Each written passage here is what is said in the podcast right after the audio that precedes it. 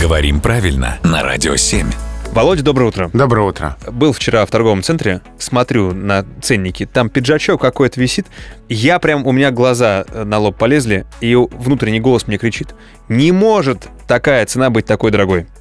Я, конечно, на внутренний голос поругался. Ты что такой безграмотный?